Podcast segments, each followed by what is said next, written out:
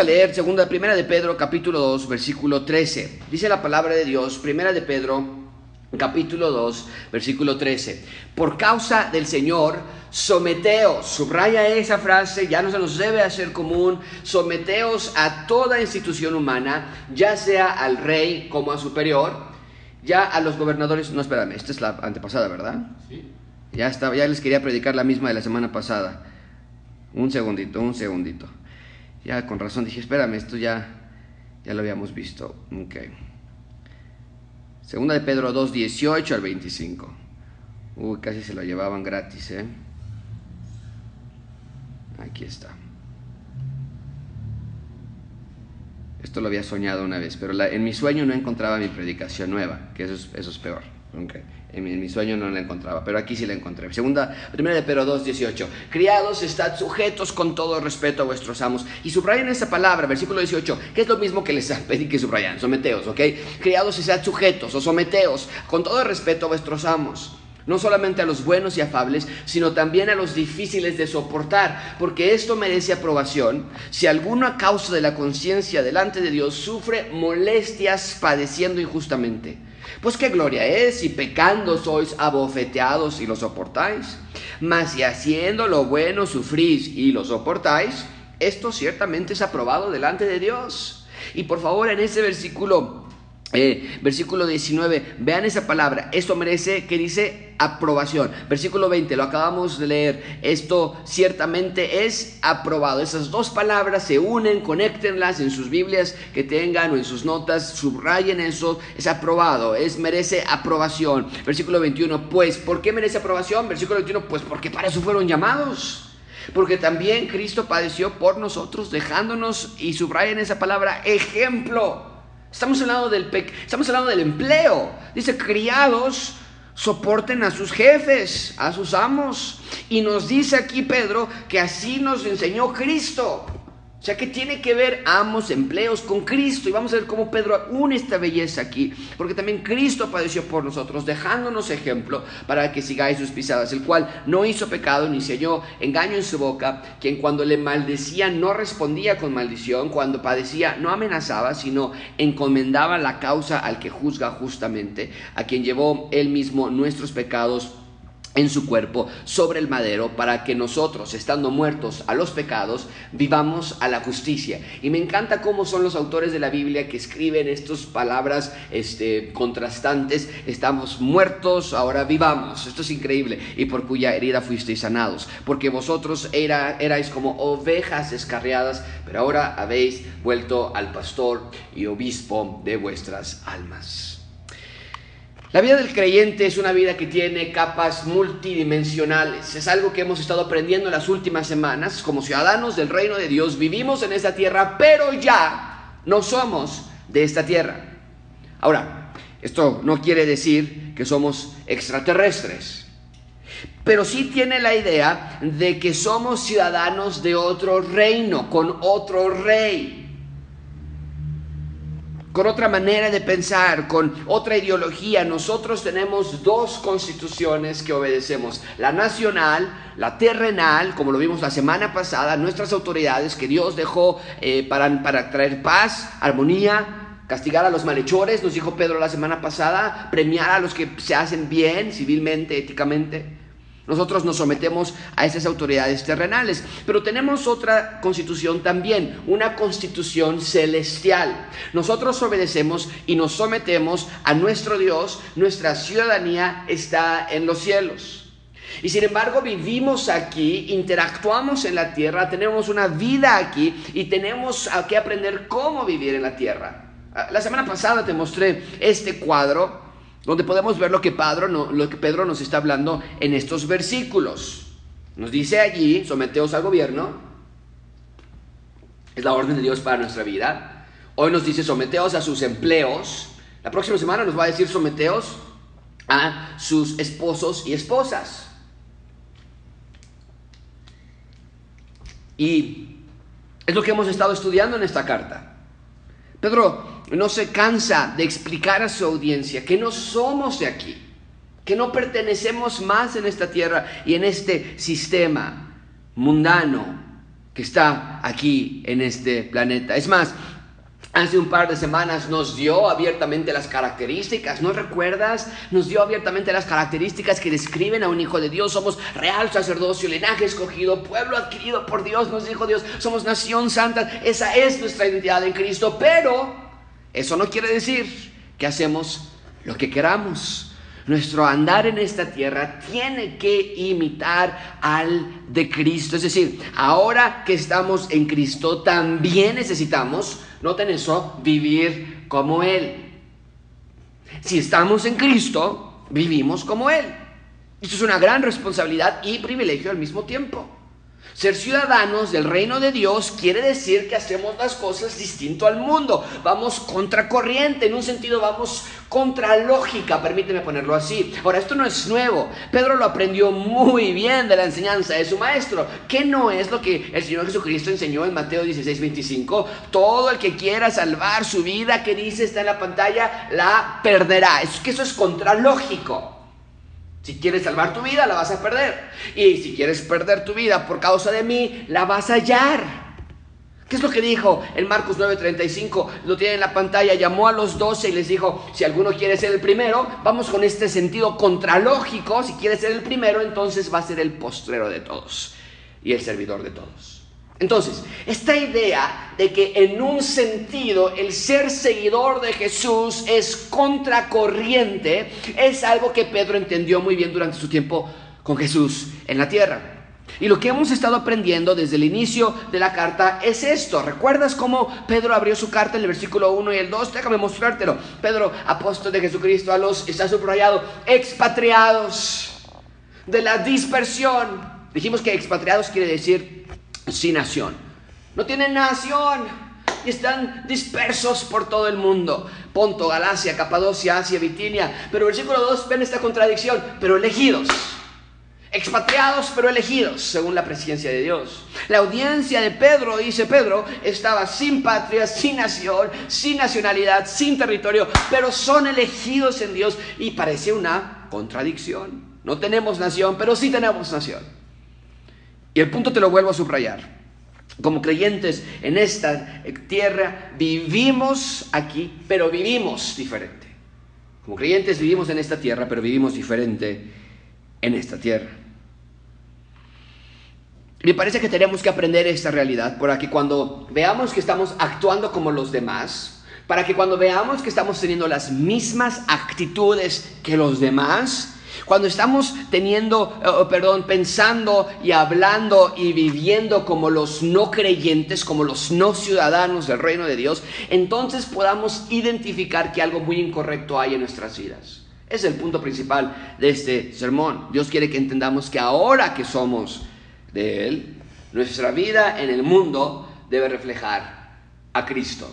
Dios quiere que entendamos que ahora que somos de Él, nuestra vida en el mundo debe reflejar a Cristo. Es el mismo punto principal, si estuviste tomando notas la semana pasada, es el mismo punto principal que el de hoy, porque veo que estos tres pasajes que hemos estudiado, el que estudiamos la semana pasada, el de hoy y más el de la próxima semana, están englobados en tres diferentes vertientes, la autoridad local, nuestro empleo y nuestro matrimonio, pero están unidos en el mismo tema. Por eso hoy es la segunda parte de lo que comenzamos la semana pasada. Y entonces hoy vamos a examinar qué es lo que Dios quiere que entendamos con respecto a nuestro ambiente laboral.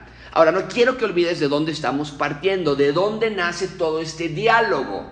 Toda esta conversación nació, recuérdalo bien, de la explicación que Pedro nos dio con respecto a nuestra identidad en Cristo, que somos, lo vuelvo a repetir, una nación santa, apartada, comprada, santificada por Dios. Ya somos de Él. Nada de lo que nos pide aquí es para ganarnos su favor o su amor o su gracia. Él ya te ama, Él ya nos ama. Pero más bien lo que está escribiendo Pedro en estas últimas semanas es que debido a que ya nos ama, que nosotros queramos andar como Él nos pide. Que por cierto es exactamente lo que Juan dice en primera de Juan 2.6. El que dice que ya, ya está, permanece en Él, bueno, entonces la respuesta lógica debe ser andar como Él anduvo. Amigos, Pedro lo entendió muy bien. Y nos será de mucho provecho que también nosotros lo entendamos, que el ciudadano del reino de Dios vive de una forma distinta a la del mundo y hoy Pedro nos va a mostrar cómo es que esto aplica a nuestro entorno laboral y la única manera que se debe hablar de algo así, del trabajo, del empleo, todo eso, es mediante recordar lo que Cristo ya hizo por nosotros. Y van a observar a Pedro hablarnos de este tema laboral, pero no divorciándolo de nuestro entorno, eh, perdón, de, lo que, de, la realidad del Evangelio. Entonces, aun cuando hablamos de nuestro entorno laboral, el Evangelio de Jesús y lo que Él hizo por nosotros tiene que ser incluido, porque de ahí emana todo lo demás. Muy bien, hoy vamos a ver tres puntos. Una vida sometida, después veremos una vida ejemplar, y finalmente veremos una salvación grandiosa. Así que comencemos, por favor, con una vida sometida, una vida sometida. Vean conmigo versículo 18. Criados, estad sujetos en todo o con todo respeto a vuestros amos. Estad sujetos con todo respeto a vuestros amos. Bien, entonces Pedro comienza de la misma manera, anota esto en tu Biblia o en tus notas o en algún lugar, empieza de la misma manera que comenzó la semana pasada, pero esta vez el énfasis está puesto en los criados. Ahora esta es una palabra muy interesante, criados. Pedro pudo haber ocupado la palabra esclavo, que era lo que sea, así se referían a los esclavos, a los dulos es la, palabra, y que por cierto Pablo se reescribe a sí mismo como esclavos de Cristo. Pero Pedro entonces no ocupa esa palabra esclavo, sino que habla o decide hablar a toda clase de empleado. Es una palabra, la palabra criado, es una palabra que incluye a cualquier persona que trabaja para alguien maestros, siervos, empleados, todos por igual. Y la orden es la misma de la semana pasada y de la próxima. Someteos, o bien, estad sujetos y esto no habla de autoritarismo anti Dios. Obviamente, si tu autoridad local, lo dijimos la semana pasada, o si tu jefe, o si tu esposo o esposa te piden hacer algo que es anti Dios, nosotros desde luego no lo obedecemos. Pero en general, nuestra labor como creyentes es la de ser luz en esta tierra a través de una clase de vida que traiga un testimonio correcto. Específicamente dice Pedro que nuestro sujetarnos debe ser caracterizado por una vida, lo tiene en la pantalla, dice, con todo que respeto. Mucha atención con esto, amigos. Los ciudadanos del reino de Dios no se burlan, no critican, no atacan o murmuran en contra de sus jefes terrenales. ¡Wow! Qué difícil para muchos de nosotros esta realidad. Porque en algunos casos tenemos jefes egoístas, malos, abusivos. Pero nota por favor que todo esto nace precisamente, y no puedo hacer énfasis suficiente, todo esto nace precisamente de que somos nación santa, linaje escogido, pueblo adquirido por Dios. El punto es que incluso nuestro trabajo no debe tener máxima prioridad en nuestras vidas porque el título de la serie de esta clase, de, de estos sermones, porque somos peregrinos y extranjeros en esta tierra. No, nos, no se trata de que no nos importa. No se trata de que somos mediocres, sino más bien se trata, mucha atención con esto, de la actitud que tengas con respecto a tu empleo. Porque si sabes que no eres de esta tierra y si entiendes que tu ciudadanía no es de aquí, entonces no te va a costar trabajo, como dice el texto, Pedro nos está diciendo, tener respeto a todos en tu empleo. Porque sabes que estás representando a alguien más, estás en nombre de alguien más. Tu vida ya no es tu vida, tus talentos ya no son tuyos, tus pulmones, corazón, cerebro, ahora los quieres ocupar solo para el avance de su reino y para su gloria. El problema es este, amigos. En nuestros trabajos, mucha atención con esto, en nuestros trabajos nos quejamos, en la mayoría de las veces, porque sentimos que no aprecian todo lo que hacemos.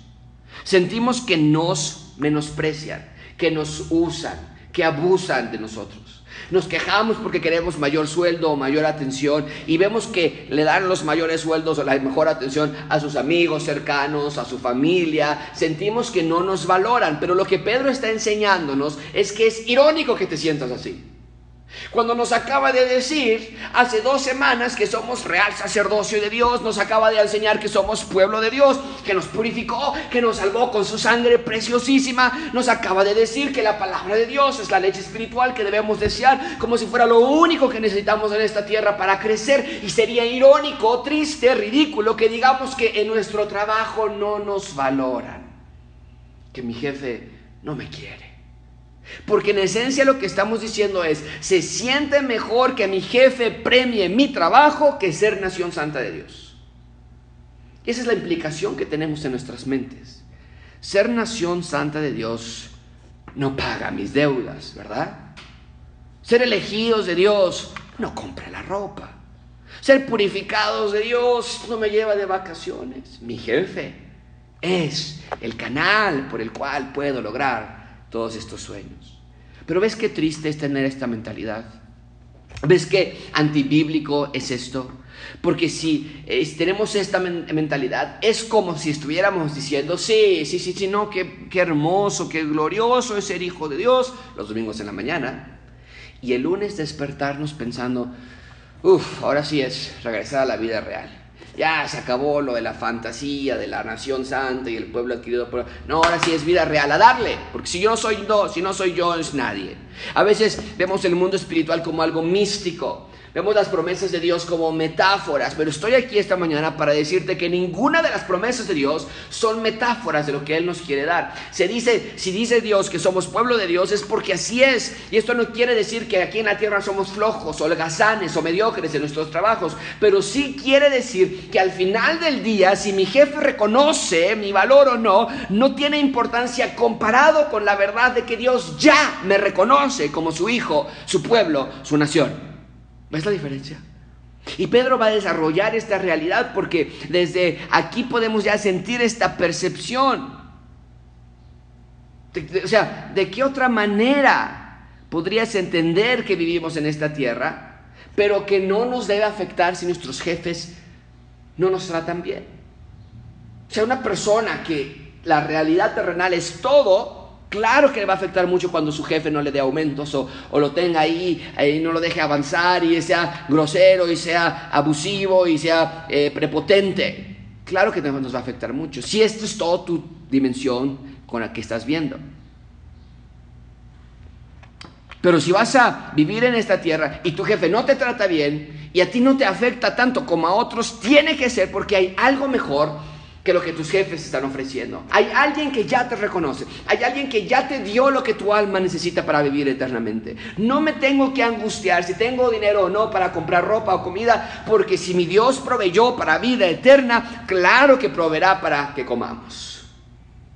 Ahora, déjame hablar de este tema que yo no puedo nunca, o, trato, no creo poder nunca separar la realidad del reino de Dios y de, y de, la, la, narrativa bíblica. ¿okay? Siempre tenemos que buscar cómo se conecta esto, y lo hemos estado estudiando en las clases de miércoles, cómo se conecta con el resto de la narrativa bíblica. Ahora, aquí veo yo un problema. Somos una sociedad que quiere más y más. Mucha atención con esto, amigos. Los trabajos ya no son solo para comer, vivir, vestir solamente. En muchos casos y en muchas ciudades los trabajos son para darte más. Esa frase, darte más. En muchas sociedades eso es lo que se ve, así se ve el trabajo. Entonces, ya no se trata nada más de solo comer.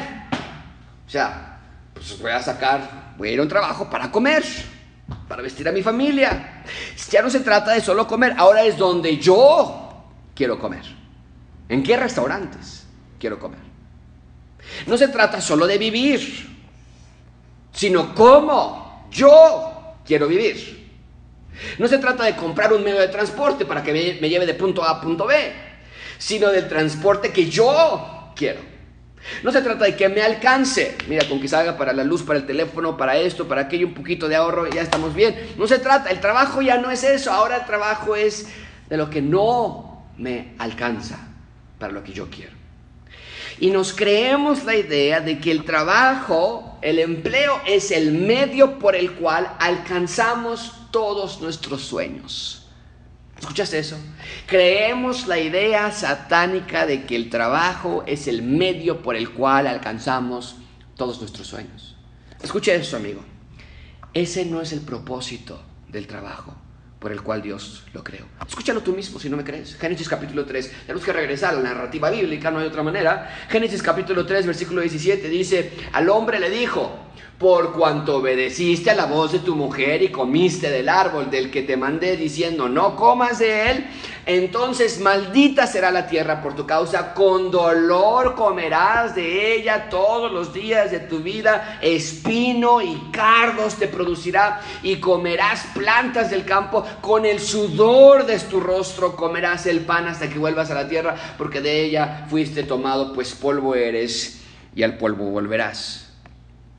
¿Observaste eso?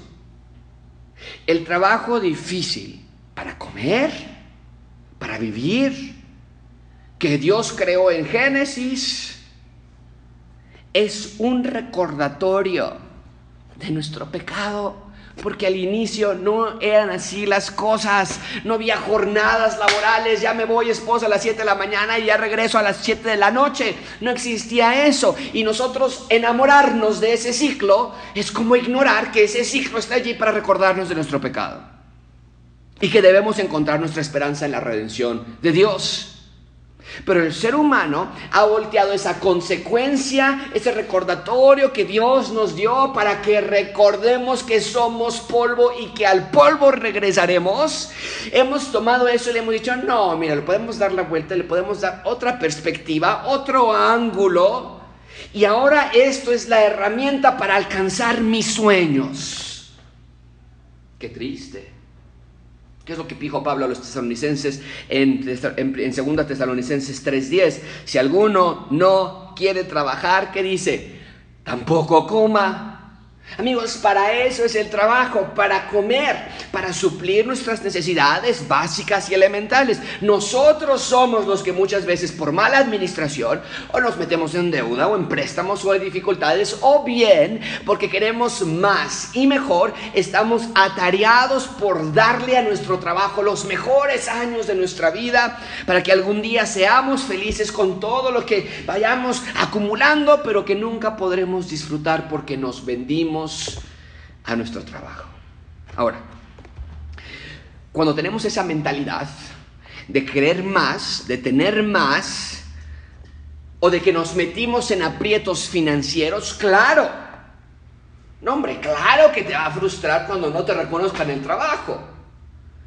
Es que yo necesito ese aumento de sueldo porque ya debo, debo tantos miles de pesos porque nos hemos comprado y nos hemos ido y nos hemos agastado y hemos hecho y hemos Claro que nos va a enojar cuando no nos den aumentos. Porque nuestra mirada, porque nuestra énfasis, porque nuestra prioridad está en las cosas terrenales, pasajeras. Mucha atención con esto, amigos. Cuando nuestro trabajo es nuestra prioridad, estamos construyendo nuestro propio reino. Y claro que nos molesta cuando un jefe o un compañero de trabajo se interpone en la construcción de nuestro grandioso reino. El problema es que nuestro llamado no es a crear nuestro propio reino, sino a recordar, si es que ya somos salvos, que ya estamos en otro reino. Y entonces descansamos en lo que tenemos.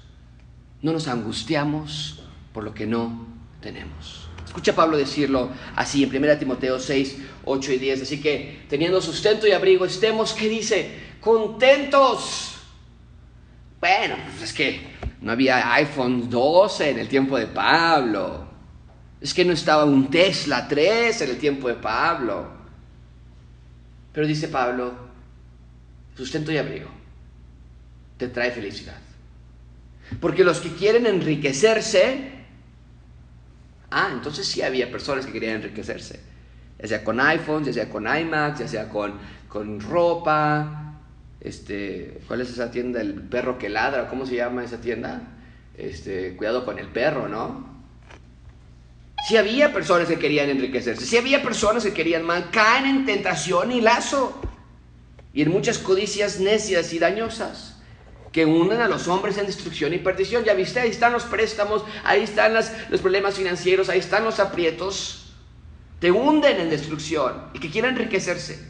Porque raíz de todos los males es el amor al dinero, al cual codiciando algunos se extraviaron de la fe y fueron traspasados. Es la idea como de una espada que te atraviesa de muchos dolores. Amigos, de otra manera no podremos respetar a nuestros jefes, de otra manera no podremos estar contentos con lo que tenemos. El trabajo es el medio por el cual Dios nos provee, pero no es la herramienta para que nosotros construyamos nuestro imperio o que pasemos toda nuestra vida intentándolo. Ahora, quiero recalcar otra vez, no es malo trabajar y no es malo trabajar con excelencia. De hecho, todo lo que hagamos dice Pablo a los colosenses, ya sea bebida o comida, hagámoslo todo para la gloria de Dios y Él se merece excelencia. Pero lo que Pedro nos está diciendo es que respetemos a nuestros jefes y no lo vas a lograr, respetar a tus amos, a tus jefes, si, si no te desconectas de la idea de que el trabajo es para que tú seas el centro de tu vida. Escucha a Jesús explicar lo que, Dios provee, lo que necesitamos en Mateo 6:26. Mirad las aves del cielo que no siembran, ni ciegan, ni recogen en graneros, y vuestro Padre Celestial las alimenta. ¿No valéis nosotros, vosotros mucho más que ellas? Entonces, descansemos en nuestro Dios. Descansemos en su provisión y en sus tiempos. A veces nos apresuramos en la vida, ¿verdad? Porque no confiamos en que si es la voluntad de Dios para nosotros, todo vendrá a su tiempo. Y si no es la voluntad de Dios para nosotros, seguimos en taxi, seguimos en pecero, seguimos con esta ropa, seguimos un ratito más en esta escuela, seguimos un ratito más con este nivel de vida. Si Dios quiere, Él va a suplir más. Bien. Entonces, Pedro dice que respetemos a, nuestro a nuestros jefes. Pero ¿qué de los jefes malos? Versículo 18. Criados, estad sujetos con todo respeto a vuestros amos Sí, no, pues me llevo muy bien con mi jefe, pero no solamente a los buenos, dice Pedro. Ah, no. No, no, no solamente a los buenos y afables, sino también, mire cómo lo pone Pablo, a los difíciles de soportar. Wow. Nuestro respeto a nuestros jefes es hacia todos, incluyendo a los, en las palabras de Pedro, difíciles de soportar. Esto habla de lealtad de honestidad, de transparencia hacia todos tus jefes. La idea es que la idea es que no porque te traten mal tienes derecho a que tú los trates mal. Aquí no es, amigos, como me tratas, te trato. Aquí es como me trata Dios, te trato a ti. ¡Wow! ¡Qué difícil es esa perspectiva! Y esto incluye a tu esposa, a tu esposo, a tus hijos, a tus enemigos. Aquí el texto nos dice a nuestros jefes difíciles de soportar. Cuando lo vemos de esa perspectiva, entonces no hay excusa para tratar mal a nadie. Por eso todo nace del Evangelio, ¿verdad? Así que hazlo. Yo sé que en México, en todo el mundo obviamente, pero estamos en este país y sé que el ambiente en este país, el ambiente laboral es difícil. Pero los ciudadanos del reino de Dios somos diferentes a todos los demás. ¿Por qué? Versículo 19. Porque esto merece aprobación. Si alguno a causa de la conciencia delante de Dios sufre molestias padeciendo injustamente. ¿Qué quiere decir este versículo? Déjame ponértelo de nuevo desde el inicio, versículo 19. Que el respetar a nuestros jefes, incluso a los malos, merece aprobación. Es decir, es aprobado de parte de Dios. Por eso dice, merece aprobación. Esto, el respetar a tus jefes, incluyendo a los malos, merece aprobación de parte de Dios. Es decir, que Dios aprueba es decir, que Dios se agrada que nosotros respetemos aun cuando estamos padeciendo injustamente. Y noten esa frase, a causa, está aquí en la pantalla, a causa de la conciencia delante de Dios. ¿Qué quiere decir esa frase? Que sabemos que está allí y queremos hacer lo correcto siempre. Esta frase la podríamos decir de la siguiente manera. Respetamos a nuestros jefes, aún los malos, porque estamos conscientes que está Dios delante de nosotros. Es, la idea. Sabemos que está presente Dios. Y cuando viene un jefe malo y nos grita y nos insulta y nos regresa un trabajo que sabemos que estaba bien hecho, y vemos a ese jefe malvado, pero recordamos la presencia de Dios. Estamos conscientes y queremos hacer lo correcto siempre, no por Él, sino por Dios. No nada más cuando nos convenga, convenga o cuando nos caigan bien, sino siempre. Vean conmigo versículo 20. eh, pues qué gloria es si pecando sois abofeteados y lo soportáis.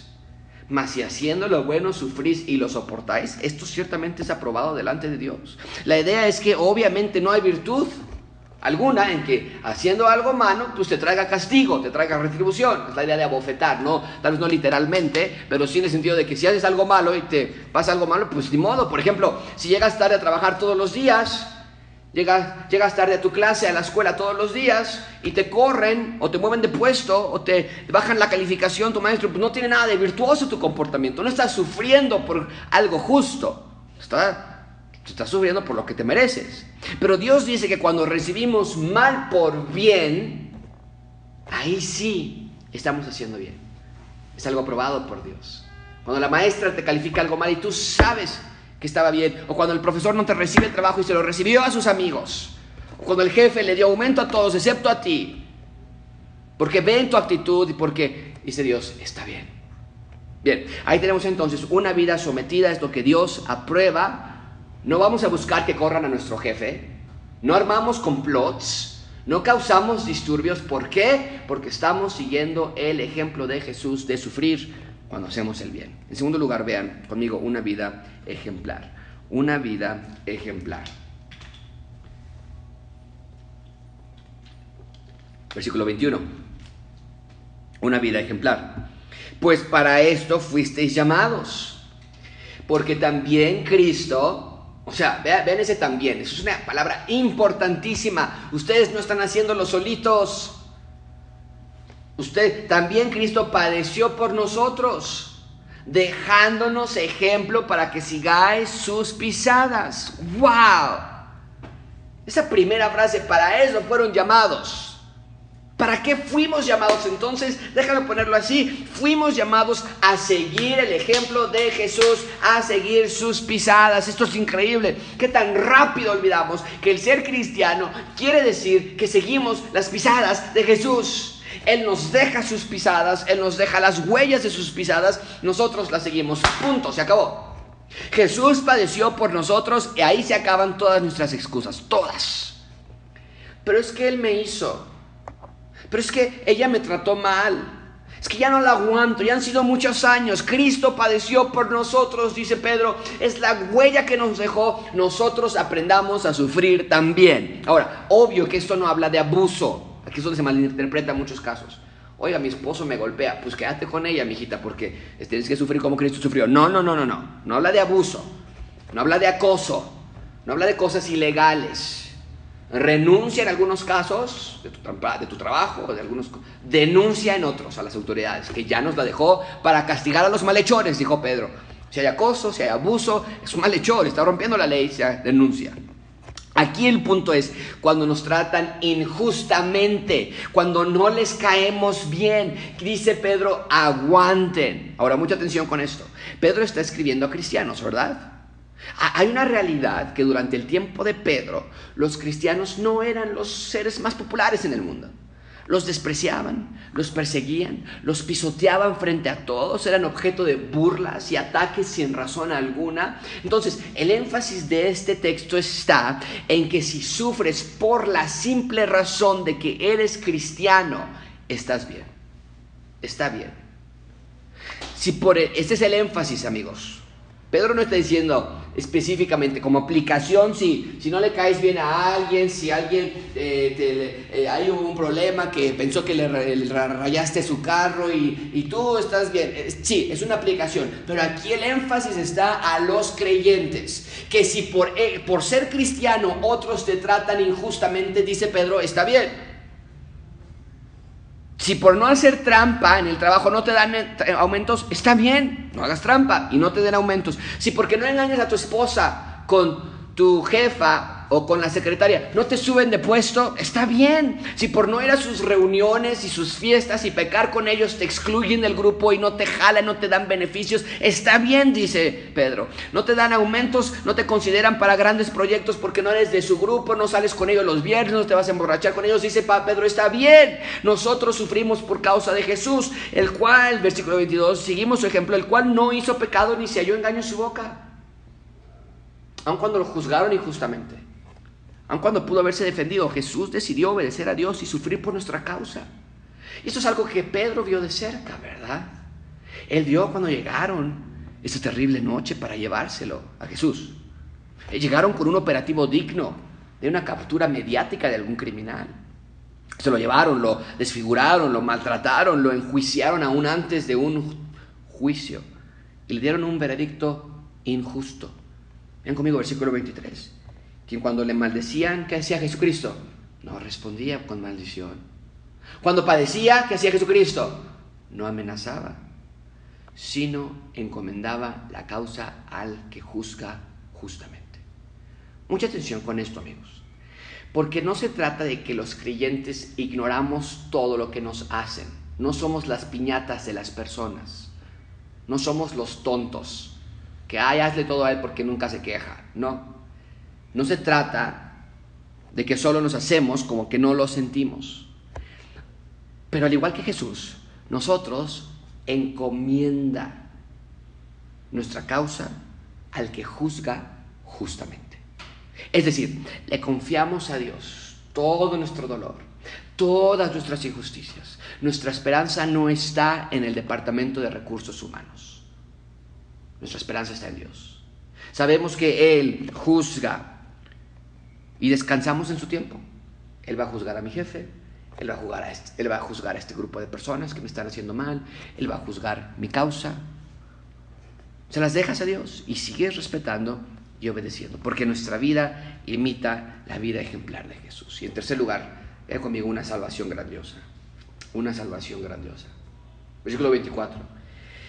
Jesucristo, el que no se quejó, el que no maldició, el que no, el que no maldijo, dice, llevó él mismo nuestros pecados en su cuerpo sobre el madero para que nosotros, estando muertos a los pecados, vivamos a la justicia y por cuya herida fuisteis sanados. Observa por favor cómo es que para hablar de asuntos laborales tenemos que regresar al Evangelio. No podemos olvidar lo que Él hizo por nosotros. Tomó, lugar, tomó nuestro lugar sobre su cuerpo para que nosotros, dice el versículo, es que estábamos muertos, podamos tener vida. Fuimos sanados por Él, fuimos rescatados por Él y queremos seguirle, queremos imitar sus pasos, seguir sus huellas, andar donde Él anduvo y actuar como Él actuó.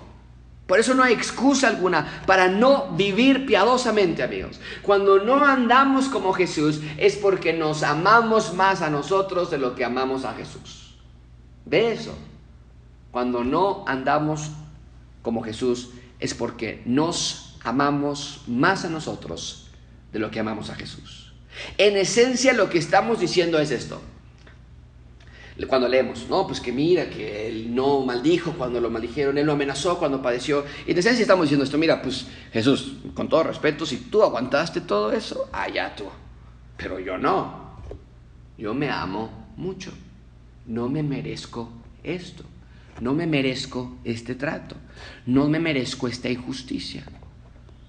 Y tenemos que recordar que cuando nos hacemos seguidores del Señor Jesucristo, voluntariamente, renunciamos a nuestro derecho de hacer las cosas a nuestro modo. Porque Él dijo, si alguno quiere andar pues de mí, niéguese a sí mismo. Es que yo no me merezco hoy, ya, seguimos las pisadas de otro, nos negamos a nosotros mismos nos volvemos apasionados seguidores de su nombre. Amigos, nunca olvidamos de dónde nos ha rescatado Dios. Ven conmigo versículo 25, porque nosotros seréis como ovejas descarriadas, pero ahora habéis vuelto a lo pastor y obispo de vuestras almas. Aquí Pedro está haciendo una cita textual a Isaías 53, 6. Todos nosotros nos descarriamos como ovejas, cada cual se apartó por su camino, mas Jehová cargó en él el pecado de todos nosotros. De nuevo, amigos, Pedro deja claro en todos los temas de la vida, incluyendo en el trabajo. Va conectado al Evangelio. Nos saca Isaías. Y tú llegas a tu casa y dices que no aguanto ese cuate, ya no aguanto esa señora, es una tal por cual, y estamos insultando, estamos criticando, y dice Pedro, todo va conectado con el Evangelio. Todas las esferas de nuestra vida deben ser tocadas por la influencia del Evangelio. ¿Cómo podemos concluir este sermón? Dios quiere que entendamos que ahora que somos de Él, nuestra vida en el mundo debe reflejar a Cristo.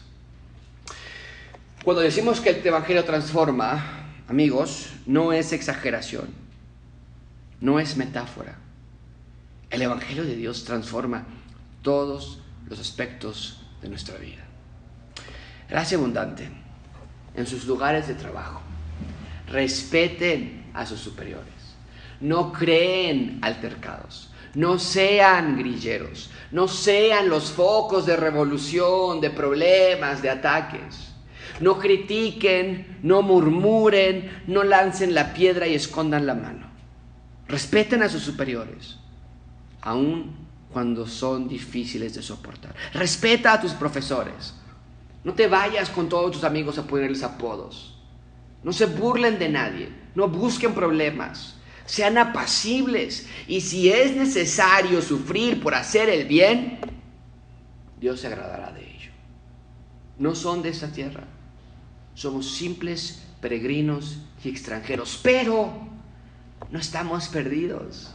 No estamos peregrinando de manera nada más sin saber qué está pasando en la vida tenemos pasos y tenemos huellas que estamos siguiendo porque claramente han sido dejadas por Jesús.